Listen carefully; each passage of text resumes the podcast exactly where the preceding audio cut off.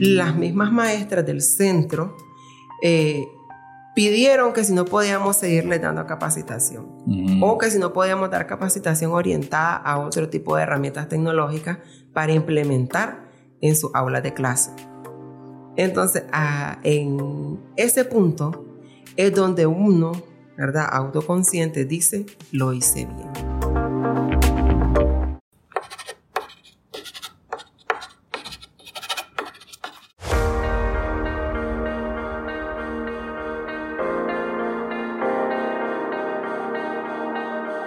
Gracias por estar escuchando un nuevo episodio del podcast Pizarra en Blanco, donde hago un viaje por mi primera experiencia en el mundo de la docencia y que en este viaje voy a estar presentando, hablando, compartiendo con diferentes protagonistas, así como otros docentes del Centro Cultural y Politécnico José Coronel Urtecho. Y en este caso tengo a mi primer docente, Marvin Romero. Nos va a dar una impresión general sobre qué significa dar clases de... Sistemas operativos y ofimática. Perdón, a veces la memoria no es tan buena como antes. bueno, primero que nada, bienvenido Marvin. Gracias por haber aceptado aquí la invitación Muchas de este gracias a programa. ti por la invitación. Y quiero conocer, a ver, ¿cómo fue tu inicio en el mundo de la docencia? No sé si este es tu primer experiencia, o sea, tu primera, primer taller que estás brindando, si has dado clases de otro tipo. Y en este caso, ¿cómo fue empezar en esto de la docencia? Eh, sí, eh, sí, tenemos que hablar de mis inicios como docente. Tendría que remontarme a mi edad de 15, 16 años. Eh, como casi la familia promedio nicaragüense, pues fue funcional, la mía también. Y a mi corta edad tuve que buscar eh, opciones de trabajo. Eh, en ese entonces, ¿verdad? Y lo admito de una manera no muy legal, logré hacerme de un par de puestos como maestro suplente. ok. Eh, lo Eh, fue ¿Estás hablando en primaria? Fue primaria, fue Ok. primaria. De en ese entonces yo suplía lo que eran terceros grados, cuartos grados, sexto grado y en una ocasión suplí casi un año una licencia de maternidad. Ok, ok. Y estás hablando de todo tipo de clases. De... Eh, sí, claro, la preparación docente promedio para un, para un tercer grado, cuarto grado, tiene, tiene que dominar uno lo que son las disciplinas de lengua y literatura, matemáticas, ciencias sociales, que creo que ahora ya cambió de nombre, ciencias naturales, geografía, historia, educación física. La verdad que ser un maestro de primaria es un reto grande. Imagino, ¿no? Porque el, el niño o niña, bueno, puede ser hiperactivo, puede tener un poquito de déficit de atención, o el tema de la disciplina, algunos pueden ser más que otros, o unos pueden contagiar a los demás. ¿Cómo fue tu experiencia en tratar de mantener un orden en medio de un aula? Eh, lo primero de mantener un orden en un aula, una disciplina, cuando uno trabaja con infantes, es poner los límites bien claros. Con esto me refiero a que uno de manera pedagógica puede tener un acercamiento asertivo con los alumnos, pero demostrar soy tu amigo hasta esta línea. Ok. ¿Ok? Porque siempre influye también en lo que es la conducta de los hijos los padres, que aunque no nos guste, son eh, una influencia directa. Pueden ser muy permisivos de pronto, cosas a así, ¿no? veces ¿no? es tanto la permisidad, sino que hay muchos padres que traen el concepto de mi hijo hace eso porque usted no es su padre. Entonces, Mm, ya, ya. demeritan y quitan autoridad a lo que es el ejercicio docente. Cuando creo que nos enseñaban desde pequeños y me parece una realidad decir que el colegio es el segundo hogar, ¿no? Y debe verse de esa Sí, forma. Y así es. ¿Cuál es el problema? Eh, vuelvo y repito, los padres de familia en la actualidad, no todos. ¿verdad? Yo tuve eh, con colaboraciones de padres de familia muy buenos, excelentes padres, y que sabían imponer la disciplina a sus hijos. El problema es cuando los padres son padres ausentes o son padres que solo pueden dedicar ciertos tiempos a lo que es el desarrollo educacional de sus hijos y ellos quieren hacer recaer esa responsabilidad, ¿verdad? De la indisciplina o de la falta de respeto sobre el maestro. Y de este caso, bueno, esa fue tu primera experiencia y digamos que casi que fortuito o por necesidad, podemos decir, Sí, que llegaste a eso. Pero encontraste amor a la docencia. ¿Qué, ¿Cómo te fue gustando? ¿O Eh, cuáles fueron esos primeros retos? Quizás? Bueno, en realidad fue una experiencia de amor y odio. Porque por una parte me gustaba, me gusta ser parte del crecimiento Ujú. de las generaciones. Porque ser maestro, eh, ¿verdad? Trabajo aparte, te da poder. Te da poder de predicar con tu comportamiento y con tu procedencia. Si los alumnos ven que uno como maestro tiene ciertas procedencias, muchas veces creamos un antecedente. Ellos ven en nosotros cosas que no pueden ver en su núcleo familiar y ellos empiezan a tomar de manera autocrítica eh, su forma de actuar y empiezan a decir, sí, esto lo hacen en mi casa, pero mi maestro no lo hace. Y yo soy igual con mi maestro que como soy en mi casa. Entonces, ¿dónde radica la diferencia? O sea, vos te fuiste dando cuenta de todo eso, fuiste percibiendo esas cosas. Es que uno se da cuenta por los alumnos. Por el carácter. por el cambio. Porque los alumnos, por muy herméticos que se muestren, siempre tienen una ventana hacia el cambio. El problema es que muchos maestros quieren cambiar al alumno mediante palabras. Y cuando los alumnos son, digamos, en esas edades de escolaridad de 9, 10, 11, Ujú. es más fácil hacerlos cambiar con actos que con palabras. ¿Cómo fue el la incursión que tuviste? De, bueno, ya mencionaste la educación primaria, eh, después te fuiste formando en esto que es sistemas y ofimática y ahora tenés oportunidad de hacer de docencia al respecto. ¿Cómo llegaste a la educación técnica, mejor dicho? Sí, este, en esos entonces yo trabajaba para un colegio, no voy a mencionar el nombre, pero sí estuve, digamos, de cierta manera fijo, en el sentido de que cuando había que reemplazar a algún maestro, era yo directamente quien iba a llegar. Ok. ¿ok? En ese entonces la administración, el, que- el jefe, por así decirlo, el director, eh, me conocía y él me dijo que estudiara una carrera afín Ujú. educacional y que él me podía brindar un- una plaza fija en ese lugar. Por azares del destino, eso no se dio, Ok. pero sí eh, fue como mi pauta, fue cuando yo dije, Ujú. eh, tengo que estudiar algo, ¿verdad? Y así fue como me embarqué a ir a hacer el examen de la UNAM, Ok. ¿verdad? esa Iliada hípica que hacemos muchos nicaragüenses. Gracias a Dios logré aprobarlo y empecé a estudiar lo que era la carrera de informática educativa. Ok. Ya, eh, claro, todo esto movido también porque eh, me gusta la, programación, me gusta lo que es la programación. Y tengo que ser sincero y aceptar que cuando yo eh, me incliné por esta carrera, no lo hice por el ámbito educativo.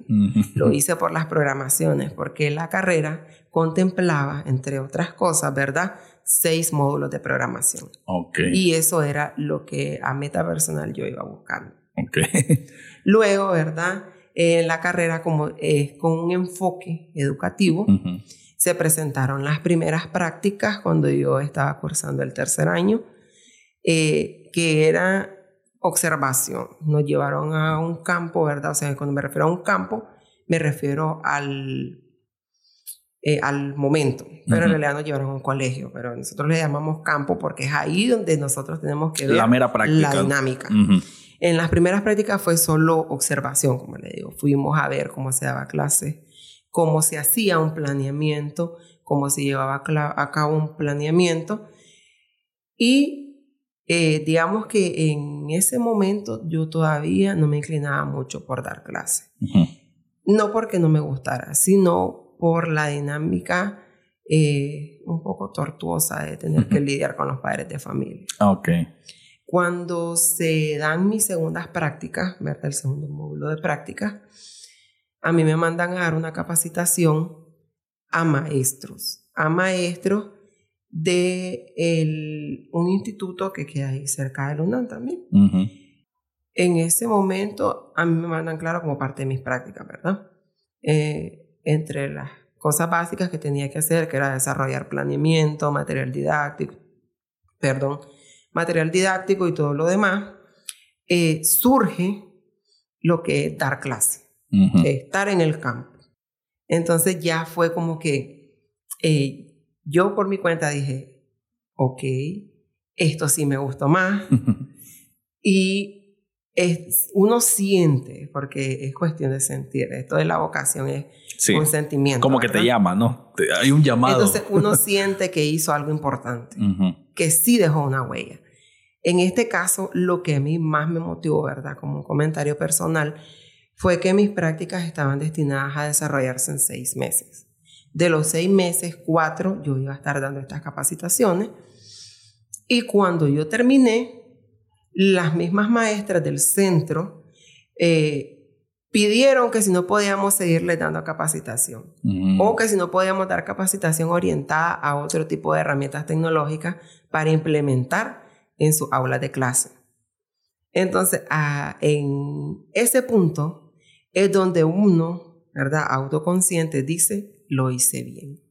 Y creo que eso es como, esto no es de, o sea, no es que la docencia se trate de que uno tenga que tener esa retroalimentación en todo momento, ¿no? Pero ayuda, ayuda a tener ese, observar que esa persona, independientemente de la edad, pero quizás todavía más en adulto, saber de que a esa persona le inculcaste algo que le va a funcionar en su vida, en, la, en el, su día a día o incluso en encontrar un trabajo, que al final es algo que es tan importante, ¿no? Y mucha gente creo que ese es uno de los entre muchas cosas, pero uno de los principales propulsores de, educarse, ¿no? de tener una formación, es para eventualmente conseguir un trabajo y mejorar tu calidad de vida. ¿no? Si lo vemos como, una, como un eje natural de las cosas, para eso es que uno busca estudiar o, o mandar a estudiar a los hijos. ¿no? Para eso Exactamente, para tener un desarrollo. Tener un desarrollo y tener, cuando vos sentís ese como, como bien lo dijiste, no, yo hice esto, yo pude lograr esto. Lo hice bien. Lo hiciste bien. Es como que se le encuentra la gracia a esto. Y te lo comparto de esta forma porque ah, en este podcast Pizarra en Blanco, yo lo que estoy haciendo es eso. Esta es mi primera incursión como docente. Jamás, yo no me había visto jamás en la vida como dando clases, nunca, la verdad. Em, no es que tuviera mala relación con mis maestros en la universidad ni nada parecido, pero yo sí siempre tengo como una medio Mm, voy a decir rechazo, aunque tal vez muy fuerte suene la palabra, pero con recibir clases. Yo tengo como una cuestión a veces de que de pensar, ¿y quién es ese? ¿Y por qué me está dando clases a mí? Muy, tonto, pero debo admitir que a veces tengo eso que por eso me cuesta y por eso nunca saqué posgrado ni nada. Nunca continué mucho mi estudio después de la universidad. Ahora que estoy desde este otro lado impartiendo clases, me estoy dando cuenta de mi propia equivocación, de qué bonito es recibir clases, la verdad, de seguir aprendiendo. Y en la vida uno nunca, no importa la edad, nunca termina de, de aprender. En este caso, y lo conduzco esto a ya tu aterrizaje en la educación técnica y específicamente en este, en este Centro Cultural y Politécnico José Coronel Urtecho. ¿Cómo fue? ¿Cómo te está yendo? Estamos, somos al final de los primeros docentes ¿no? de este centro que está aperturándose o que aperturó ya hace algunos meses. ¿Cómo te has sentido acá? ¿Y cómo sentís aquí el ambiente específicamente en comparación quizás a otros lugares donde has estado? ¿Cómo te sentís aquí? Primero que todo, creo que eh, hay que enfatizar mucho en lo de que estamos comenzando. Sí. hay muchas debilidades aún. Sin embargo, el lugar es un lugar, hasta el momento, a mi parecer, bastante libre y tranquilo. Te, dejan, eh, te deja desempeñarte con libertad.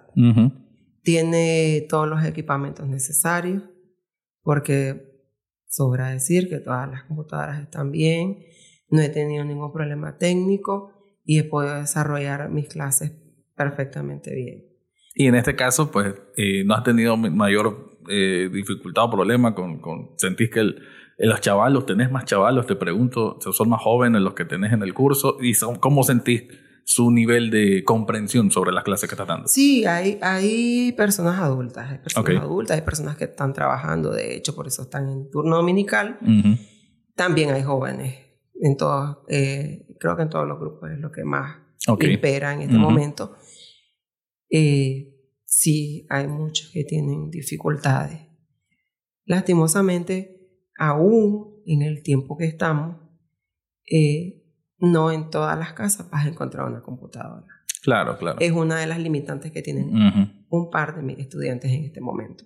Ok, pero en su gran mayoría ¿Puedes decir que sí van comprendiendo el curso. Eh, sí, por lo general, en cuanto a mi proceder, mi metodología, trato de llevar lo que es la aplicación práctica dentro de la instalación. Ok.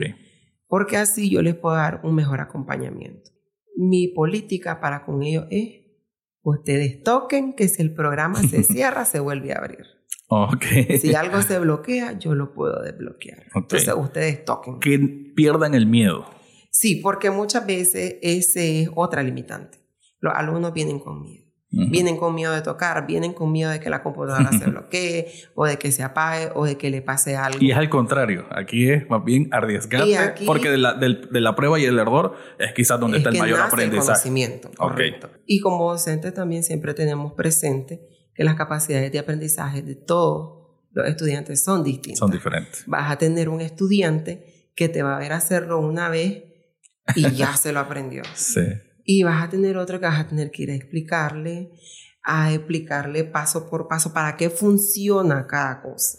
Bueno, Marvin, eh, muchísimas gracias por esta enseñanza. La verdad que es muy bonito. Eh, este podcast Pizarra en Blanco es para que otros docentes, así como estamos nosotros, u otros que tengan mayor experiencia, que sientan que, que estas experiencias son comunes, ¿no? Y que igual, si hay aquí alumnos técnicos, estudiantes técnicos de cualquier parte de Nicaragua escuchando, pues que sepan que nosotros pues también somos humanos, nosotros los docentes, pero que aquí estamos buscando la mejor forma de que ustedes aprendan. Nuevamente, muchas gracias Marvin. Muchas gracias a ti. Mi nombre es Rafael Lechado y este fue otro episodio del podcast Pizarra en Blanco.